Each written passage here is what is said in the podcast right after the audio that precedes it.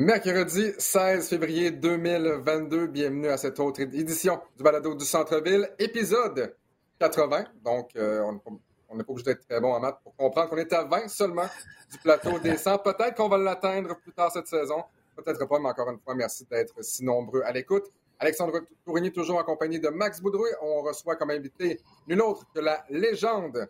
Je pense que le mot est même, les guerriers. Ah, ça va, messieurs? Ça va, ça va, mais calmez-vous, légende, là. Une légende à nos yeux, Maker. Ouais, c'est ça, exactement. Euh, donc, on va être avec vous peut-être pour la prochaine demi-heure. Oui, c'est une édition peut-être un peu plus écourtée du balado, mais un petit bonus. Troisième balado en trois semaines.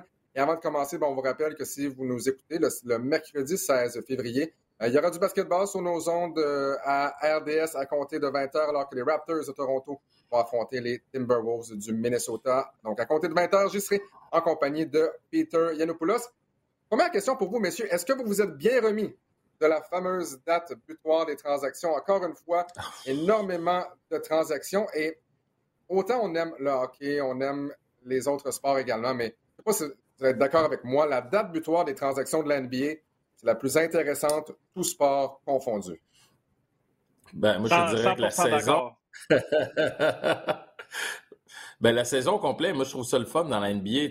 Autant la saison, que la date butoir euh, pour les transactions, que la date de signature des joueurs autonomes aussi, que le repêchage. Il y a toujours de l'action dans la NBA. Puis j'ai tweeté cette semaine, c'est exactement ce qu'on s'attend dans une ligue sportive et qu'on n'a pas dans la Ligue nationale de hockey.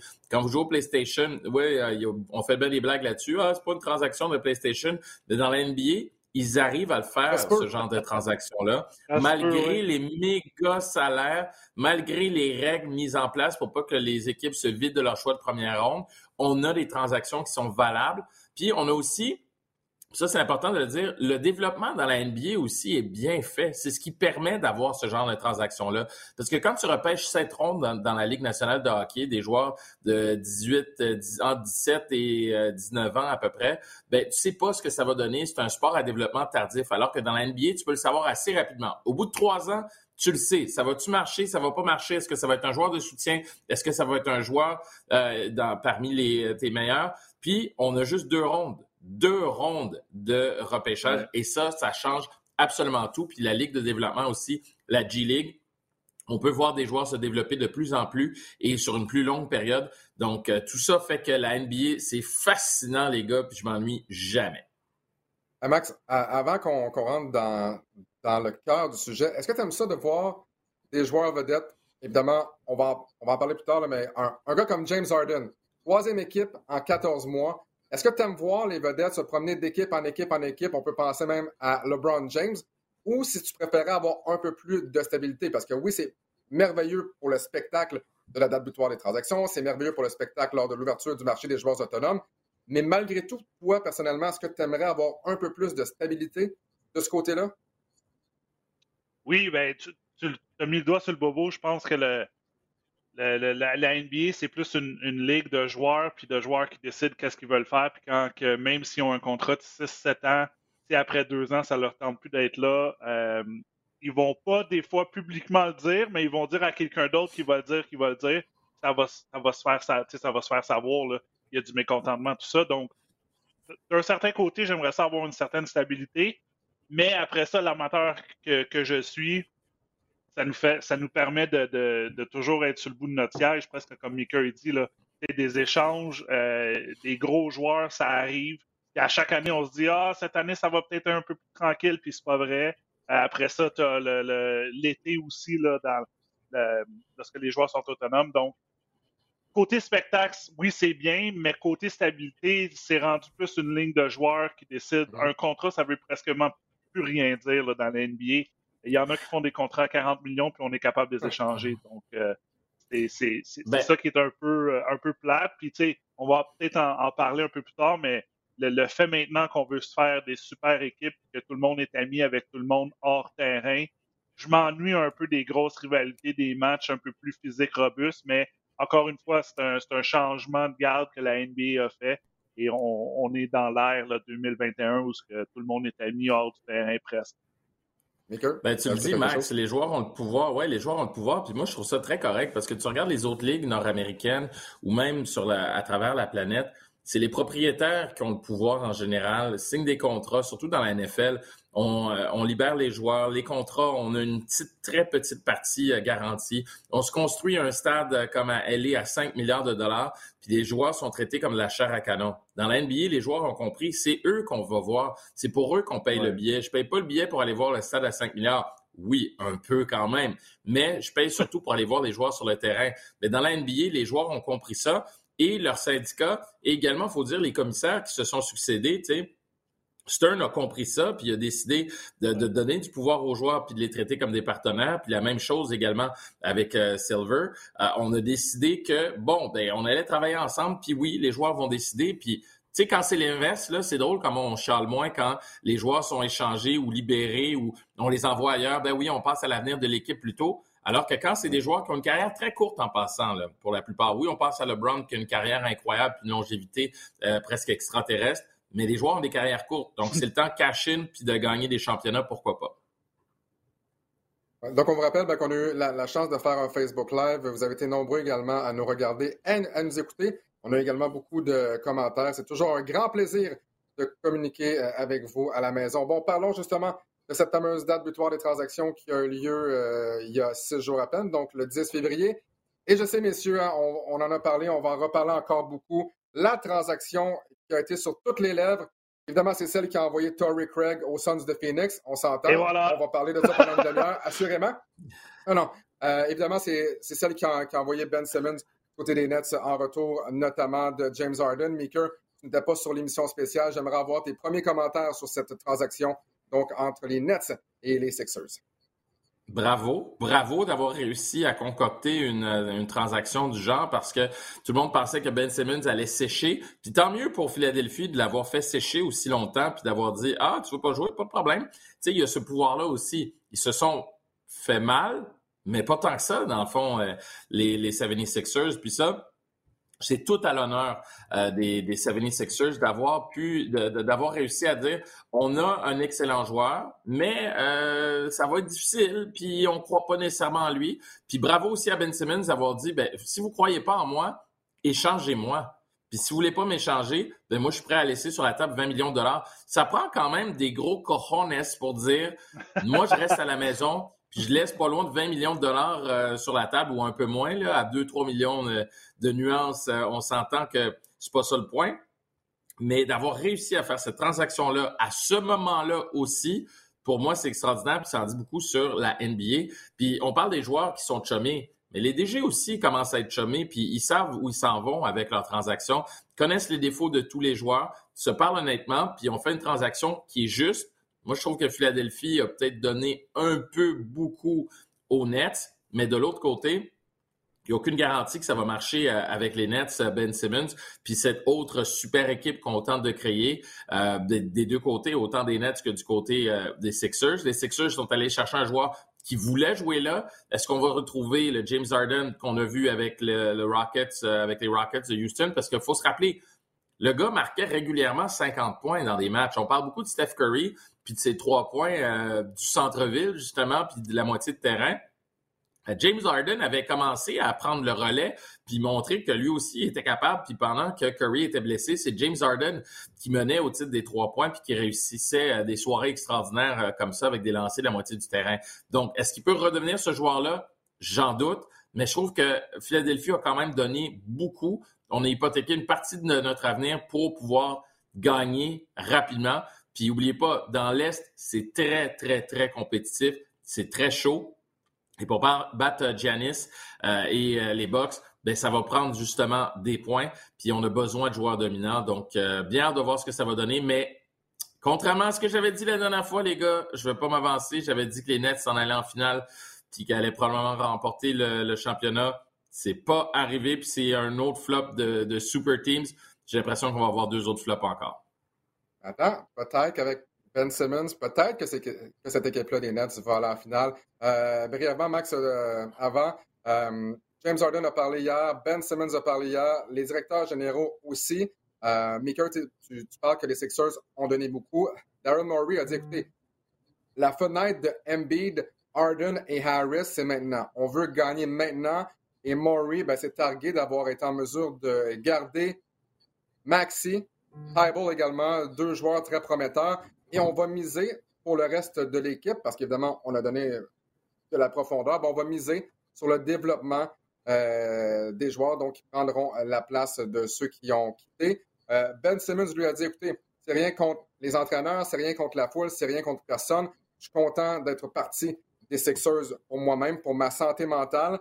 On sent que ça va aller mieux justement parce qu'il a quitté euh, les Sixers. Et pour James Harden, ce qu'il a dit hier, donc mardi le 15 février, si vous nous écoutez plus tard, euh, James Harden a mentionné lorsque, euh, peut-être dans une drôle de situation, une situation difficile avec les Rockets de Houston, moi, je voulais aller à Philadelphie. C'était mon premier choix. Ça n'a pas marché. Je me suis ramassé avec les Nets de Brooklyn. Euh, il a mentionné aussi que la situation de Kyrie Irving et de son fameux vaccin, oui, ça a un impact du côté des Nets, mais on a senti un James Harden très réticent de parler de ce qui s'est passé du côté de Brooklyn. Il a bien hâte, évidemment, de jouer avec Joel Embiid. D'ailleurs, je ne sais pas si vous avez vu hier le match, la dégelée euh, que les Celtics ont, donné à Varlop. C'était pas chic. Ça fait deux fois que Harden est témoin d'une varlope de son équipe. Hein? Puis écoute, je suis pas, euh, suis pas un, grand styliste, je suis pas un critique vestimentaire, mais je suis pas certain non plus de ce que James Harden portait hier. Pour ceux qui ont peut-être vu les photos, c'est assez spectaculaire. Pour revenir au match, donc de 135 87. Ouais, pas de problème, pas de problème, Baker. Merci beaucoup encore pour ton temps. Donc, 135 euh, euh, à 87. Euh, et pourquoi avoir un James Harden quand on peut avoir un gars comme Joel Embiid qui fait des double step back mais qui ne fonctionne pas finalement? Euh, mais écoutez, euh, ça donne une idée à quel point on, va avoir besoin de James Harden. On a beau avoir une, bonne équipe. Présentement, les Celtics, c'est une équipe qui, connaît de très, très bons moments, qui, donne des volets un peu à, tout le monde. Max, donc, il y, a, il y a quand même du travail du côté des 76ers, même si on, met la, main sur James Harden. Oui, puis comme Michael disait, c'est tellement serré dans l'Est. Ça veut pas dire que tu vas chercher un James Harden, que tu gagnes euh, automatiquement ton billet en finale de la NBA. Euh, les séries vont être extrêmement difficiles. Je pense qu'il y a une, très bonne parité. C'est sûr que là, en ce moment, on n'a pas vu Harden et Embiid ensemble, ce duo-là. J'ai de la misère avec Harris. Harris, c'est toujours le joueur troisième option, mais peut, arriver avec une journée avec 25 points, puis le lendemain, il va avoir 6 points, un peu comme, euh, comme la dégelée qu'ils ont eu hier contre les Celtics. Euh, mais moi, je ne suis pas encore, parce, je suis pas encore euh, parti pris pour les Sixers. Joel Embiid, Harden ensemble, tu te dis, OK, ils vont faire du, pick and roll, mais Embiid n'est pas le joueur qui va rouler au panier. Il va vouloir se passer. Mais peut-être que maintenant, il va le faire, c'est ça.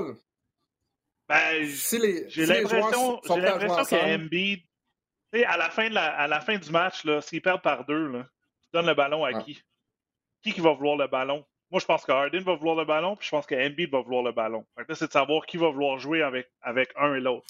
On a vu Harden changer son rôle à Brooklyn euh, avec un Durant, avec un, un, un, Kyrie Irving. Il a distribué un peu plus mais ils ont seulement joué 16 matchs ensemble, les trois ensemble. Donc, j'ai hâte de voir cette chimie-là du côté des Sixers, et de voir dans une série 4 de 7 contre Yanis ou contre le Heat ou contre les Celtics, parce que les Celtics, en ce moment, c'est l'équipe de l'heure. Je ne sais pas encore. Fait que je peux pas m'avancer et dire Ah oui, c'est sûr qu'ils s'en vont en finale euh, contre euh, une des deux euh, meilleures équipes de l'Ouest de l'autre côté.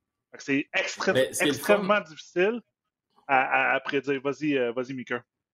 Non, j'allais juste dire, c'est le fun pour Doc Rivers, par exemple, parce que tu dis, je sais pas qui, va vouloir le ballon, les deux vont vouloir le ballon, qui va l'avoir. Ben, moi, si je suis l'entraîneur adverse, je me pose exactement la même question, puis ça me pose des problèmes. Parce que tu mets pas la ah, même défensive sur un terrain pour affronter Embiid ou Harden s'il se retrouve avec le ballon. Puis tu peux le faire circuler, il te reste 4 secondes, tu as le temps de mettre le ballon en jeu, une passe, un lancer. Qui va l'avoir? Tu sais, puis ça, ça, commence à devenir intéressant, je trouve, pour... Euh, pour les Sixers. Le problème dans la NBA, puis ça, ça vient du problème que c'est une ligue de joueurs, les gars ont des égaux démesurés. ça n'a aucun sens. Les gars, tu sais, je regarde Russell Westbrook avec les Lakers. Le gars, je comprends pas que les Lakers aient tenté d'aller le chercher. Le gars a jamais montré que c'était un joueur d'équipe.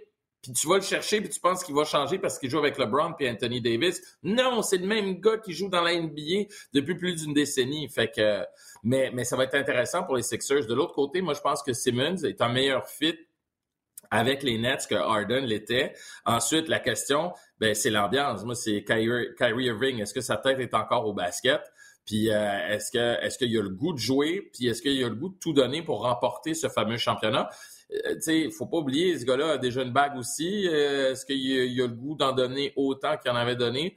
Peut-être que la, petite infusion de d'énergie que Simmons pourrait amener va les aider, mais comme je dis, moi, ces deux équipes-là me convainquent pas du tout, mais pas du tout. Petite note mm-hmm. en passant, il y a juste dans la NBA que tu vas voir une transaction blockbuster comme ça ah en deux équipes qui sont à deux rangs de différence du classement dans la même conférence. Puis ils sont à quelques heures de route l'une de l'autre. Sérieux, c'est c'est vraiment unique à la NBA. J'aime pas ramener tout à la LNH, mais c'est comme si Sidney Crosby était échangé contre Alexander Ovechkin. Tu, tu ne verras pas ça. Là. Tu verras tout simplement pas ça. Et, c'est pareil dans, tous les autres sports également. Tu parlais, tu parlais de Kyrie Irving. Les Nets, bon, alors 12 derniers matchs, ils ont une victoire. Kyrie Irving a joué 14 matchs depuis le début de la saison lorsqu'il est dans la formation. Trois victoires contre 11 revers pour les Nets. Il n'a pas joué le dernier match dans les victoires contre Sacramento. Il ne fera pas les trois prochains matchs non plus. On joue à Madison Square Garden contre les Knicks. On joue à domicile contre Washington, à domicile contre les Celtics également. Euh, donc, la situation vaccinale, ça revient encore à ça pour Kyrie Irving est euh, problématique. Cela dit, Seth Curry, qui est également passé des Sixers au Nets, lui a connu un bon match contre Sacramento avec 23 euh, points et ça pourrait être une partie de la solution peut-être pour les Nets parce que je suis certain que ça nous a fait de la peine de donner Seth Curry du côté des Sixers. Mais écoute, si c'est pour mettre la main sur James Harden, ben, je pense que c'est vraiment un, moindre mal. maintenant, messieurs, évidemment, comme on l'a dit plus tôt, c'est une super équipe, un super team qui n'a, pas fonctionné. Euh, on avait Kevin Durant, Irving, Harden. Au niveau de talent brut, c'est peut-être l'un des meilleurs super teams des années 2000, sinon le meilleur super mm-hmm. team, euh, à mon avis. Cela dit, ça n'a pas marché. Bon, Ben Simmons arrive, peut-être que ça va devenir le grand super team. Tout ça pour dire qu'il y a, y a plusieurs textes qui ont commencé à parler euh, des, super équipes qui n'ont pas fonctionné. Mark Stein euh, a écrit il y a quelques jours The Nets will go down as the most disappointing super team we've ever seen. Donc, c'est l'équipe, la super équipe la plus décevante de l'histoire de la NBA. Et Maker, tu en as ressorti quelques-unes de ces super équipes-là. Maker, a fait sa liste. Oui, exactement, ah liste euh, d'épicerie.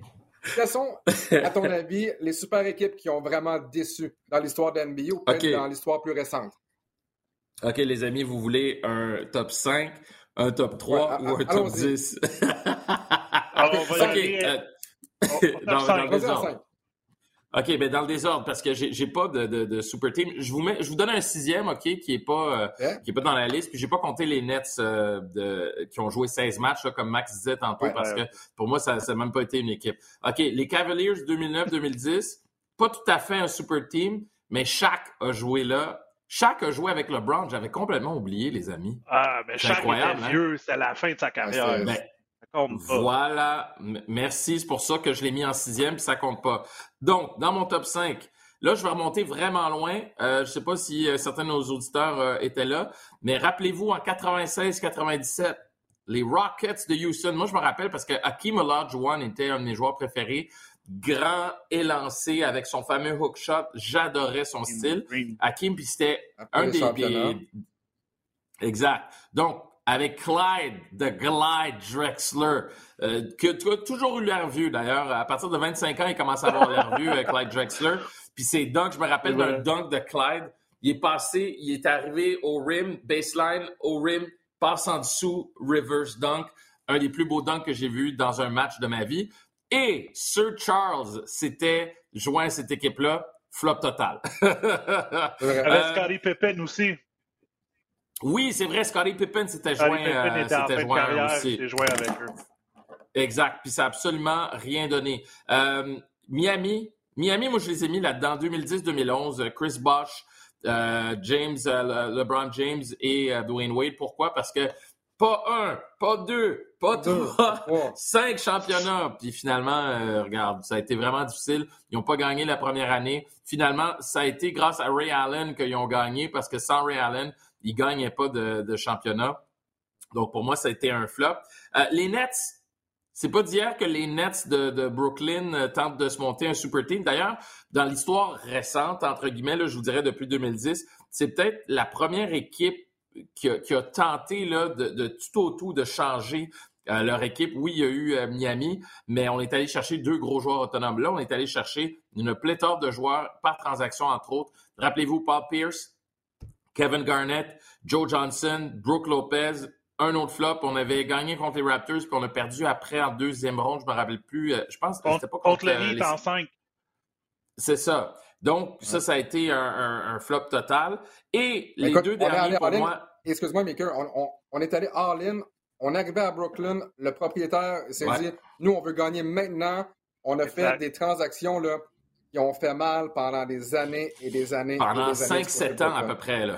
Jalen Brown, Jason Tatum. C'était les deux choix qu'on avait donnés, les choix première ronde qu'on savait pas c'était qui, qu'on a donné à Danny Ainge aux Celtics.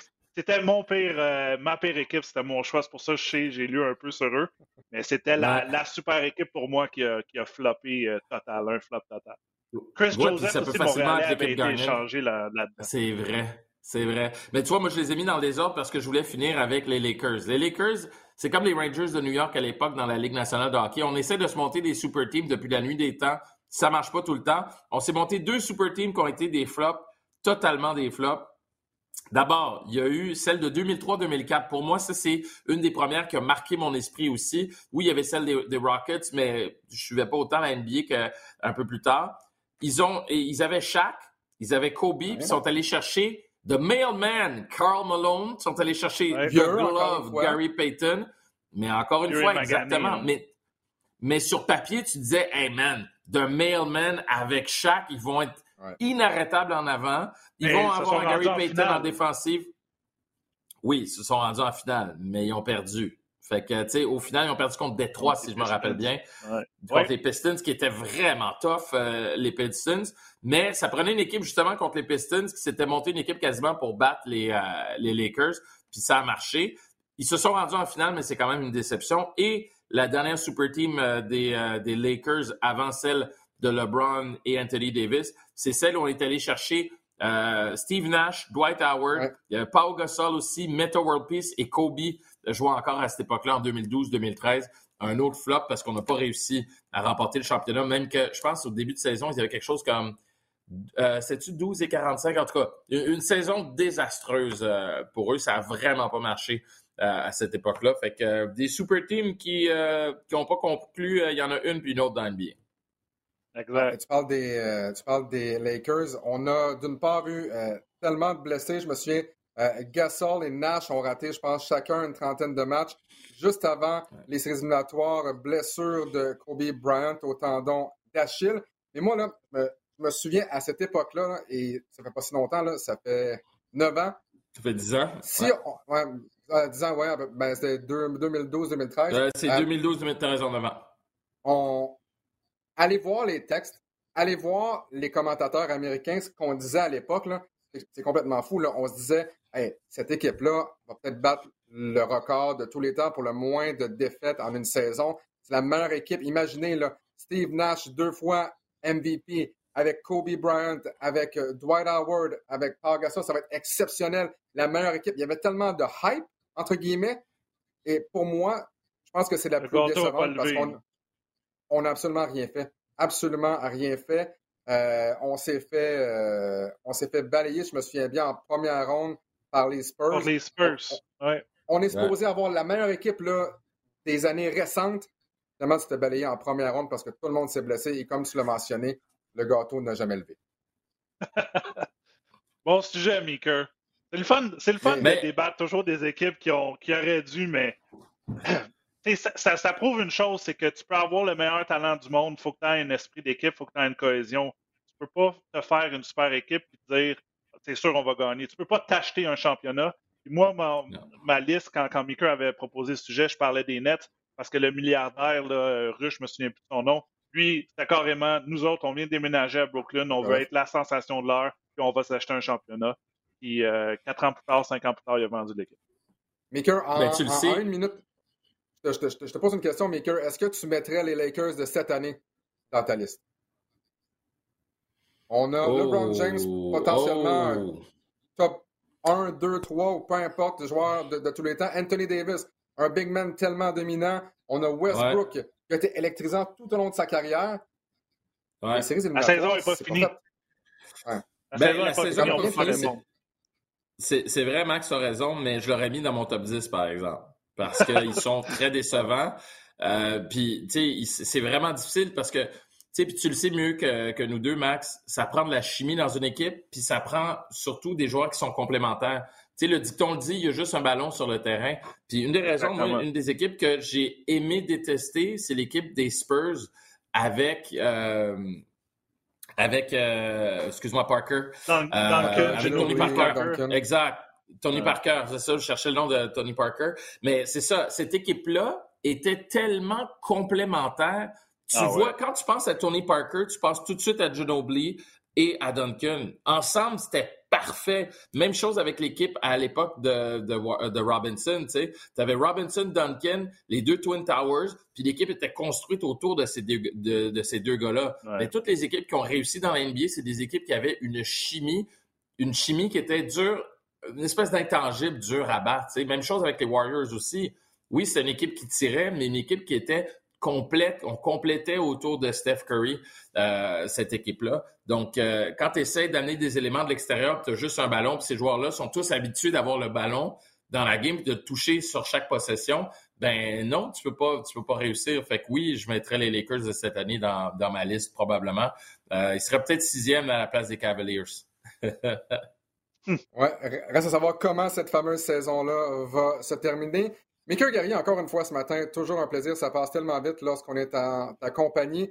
Merci beaucoup pour ta présence au balado du centre-ville, puis on se retrouve assurément dans une prochaine édition du balado. Salut, Michael. Salut, les gars. À bientôt. Salut, Michael.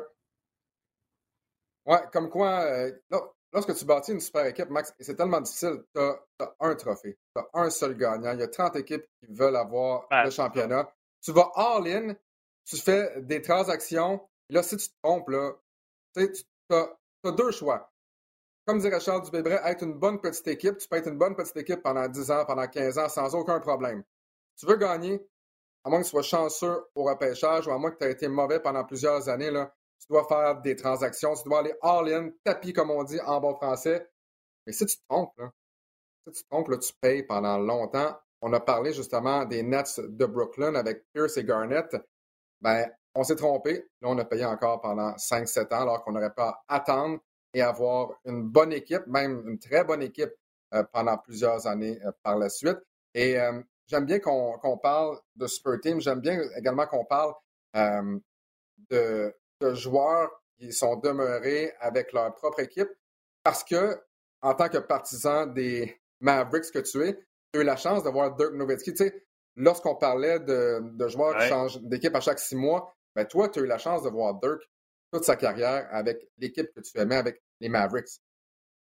Exact. Puis, moi, je pense une des. Puis, je fais pas les salaires des joueurs de la NBA, loin de ça, mais une des belles choses que j'entends, c'est quand un joueur vedette décide d'accepter moins de salaire pour aller chercher d'autres équipes. Donc, tu le vois qui est, vraiment loyal à son équipe. Puis, dans, l'exemple de Dirk, je me souviens quand il était à son année de joueur autonome, Kobe l'avait appelé et Dirk avait appelé Kobe. Puis ils se sont dit, juste par respect, je veux te le demander, tu, veux-tu venir? Puis les deux ont répondu la même chose. Ils dit, je peux pas, il faut que je reste avec, je veux rester à Dallas. Dirk avait dit, Kobe voulait rester avec les Lakers. Puis c'est, beau à voir. Euh, ça me fait penser un peu, tu sais, euh, quand tu as une carrière de joueur athlète, euh, niveau universitaire. Tu vas dans un mid-major.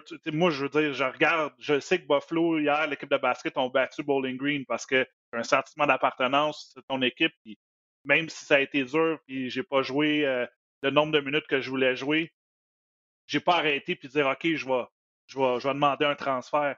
Donc, c'est un, peu, la même chose pour, euh, pour les joueurs de la NBA. Mais qu'est-ce que. Qu'est-ce qui est difficile si je ne suis pas dans les souliers, mais je sais que gagner un championnat, ils essaient de mettre toutes leurs, les probabilités de leur côté. Et maintenant, les joueurs s'appellent, c'est facile à communiquer un avec l'autre. C'est pas comme dans le temps où tu avais juste un téléphone, puis si tu n'étais pas à la maison, ben, tu n'étais pas rejoignable. Un fax. Euh, ouais, c'est ça. Fait on l'a vu, là, Kawhi Leonard a décidé de partir à les Clippers parce que Paul George s'en allait aux Clippers. Euh, Sam Presti a été comme un peu les mains liées en disant ben, Paul George veut aller aux Clippers. je comprends que Maker qui dit que c'est la ligue des joueurs, mais des fois, j'ai l'impression que les joueurs en tiennent pas mal beaucoup. Puis regardez Oklahoma City, là, on a plein de choix de première ronde, mais euh, c'est un peu des années de misère, entre guillemets, mm-hmm. euh, pour cette année, l'année passée, l'année suivante sûrement. Donc, c'est ça qui est difficile, mais il y a, encore des. Euh, moi, je pense qu'un Yanis, je pense, va rester avec les Bucks longtemps. je pense que je ne le vois pas aller ailleurs. Donc, ça existe encore, mais c'est un peu de plus en plus rare.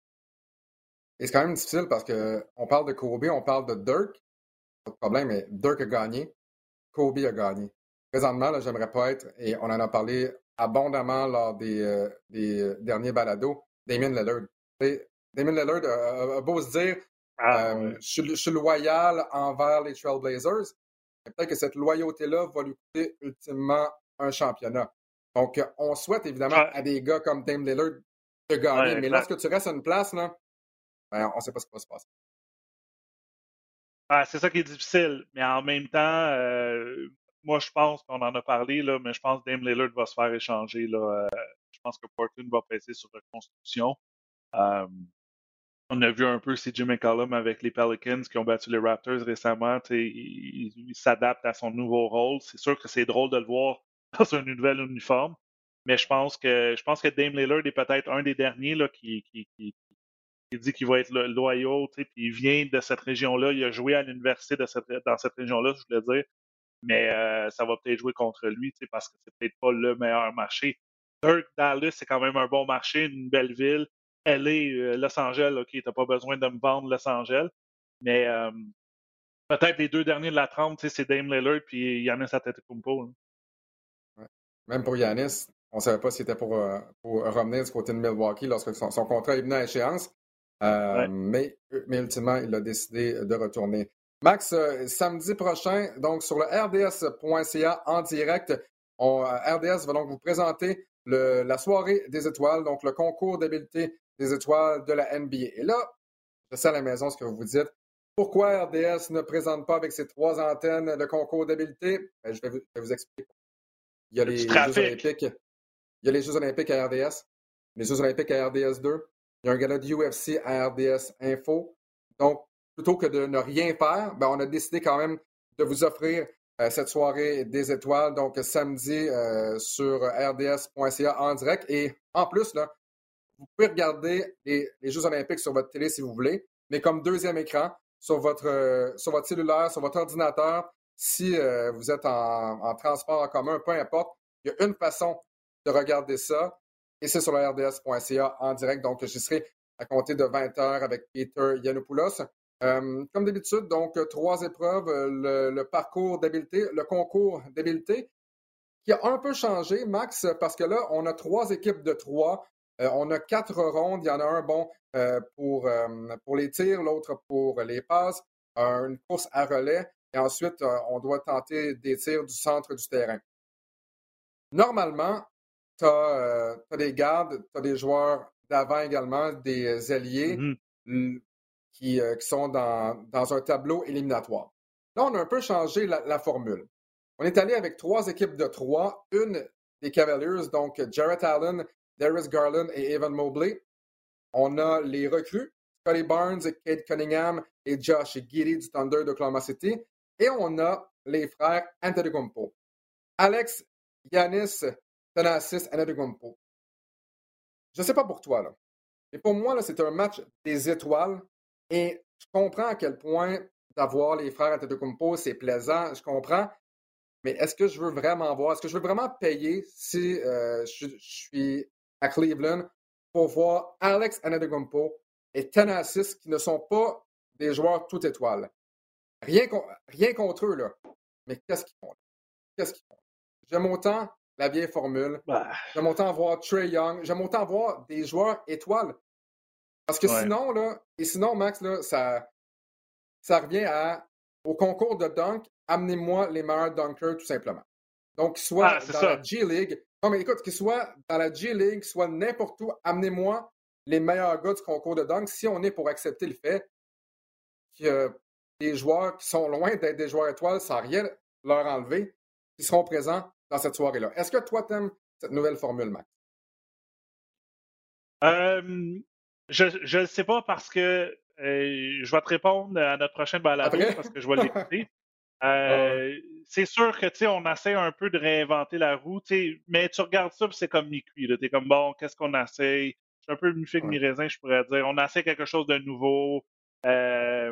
mais le samedi soir, ça revient à deux épreuves.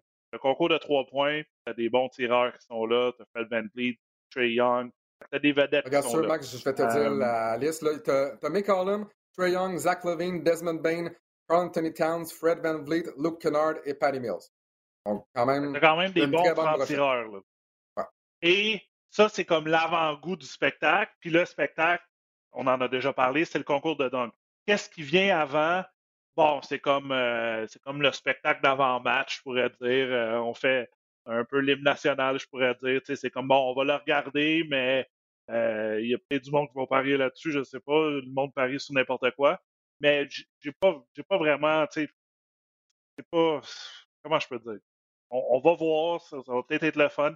J'aimais la j'aimais l'ancienne euh, l'ancienne méthode où on mettait des gardes contre des joueurs alliés. Tu avais une comme de une petite rivalité en disant Ah, ça va toujours être des gardes parce que c'est comme un parcours de garde, la vitesse, tout ça, mais la plupart du temps, c'était des alliés qui gagnaient, puis ça démontrait que les, les- les grands joueurs pivots sont, sont juste pas des joueurs qui dunkent en dessous de panier, qui font rien, qui sont immobiles.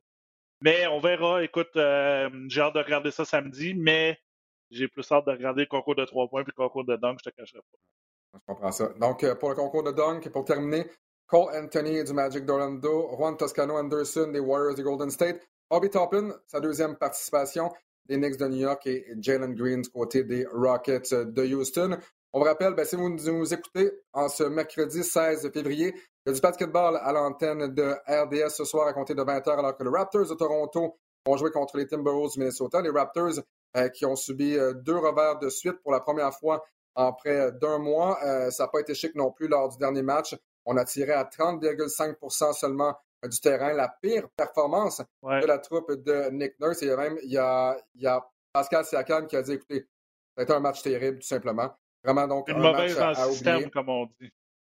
Ouais, même une très mauvaise dans le système. On remercie également Maker Guerrier pour sa, pour sa participation au euh, balado de ce matin. Je te remercie encore une fois, Max Boudreau. Toujours un plaisir de travailler ensemble, Vraiment. que ce soit au balado du centre-ville ou même à RDS. Et un jour, un jour, on va quitter euh, chacun, toi, ton sous-sol, moi, ma chambre à coucher. Et on va retourner faire des balados euh, à RDS. On ne sait toujours pas quand, euh, mais j'ai bien hâte de te revoir. Donc, on vous rappelle également que le concours d'habileté vous sera présent- présenté à compter de 20h sur le rds.ca en direct. J'y serai en compagnie de Peter Yanopoulos. Et en terminant, dernière petite chose, à noter à votre calendrier à compter de dans deux semaines. Donc, on va enregistrer les balados le mardi. Donc, notre prochain rendez-vous, c'est le mardi 1er mars, la veille de ma fête. Comme ça, ça va te donner euh, le temps peut-être d'aller m'acheter un cadeau, de me faire un, un gâteau, Max, chose comme ça. Ouais. Ouais, bonne chance. C'est bon, j'ai hâte de voir ça. Donc, à partir du 1er mars, euh, toutes les deux semaines, jusqu'aux séries éliminatoires où là, on sera chaque semaine le mardi, ben, le balado du centre-ville vous sera livré, encore une fois, en compagnie de moi-même, Alexandre Tournier et Max Boudreau. Donc, on vous souhaite une bonne fin de journée. On se retrouve le 1er mars pour l'épisode 81 du balado du centre-ville. Salut tout le monde!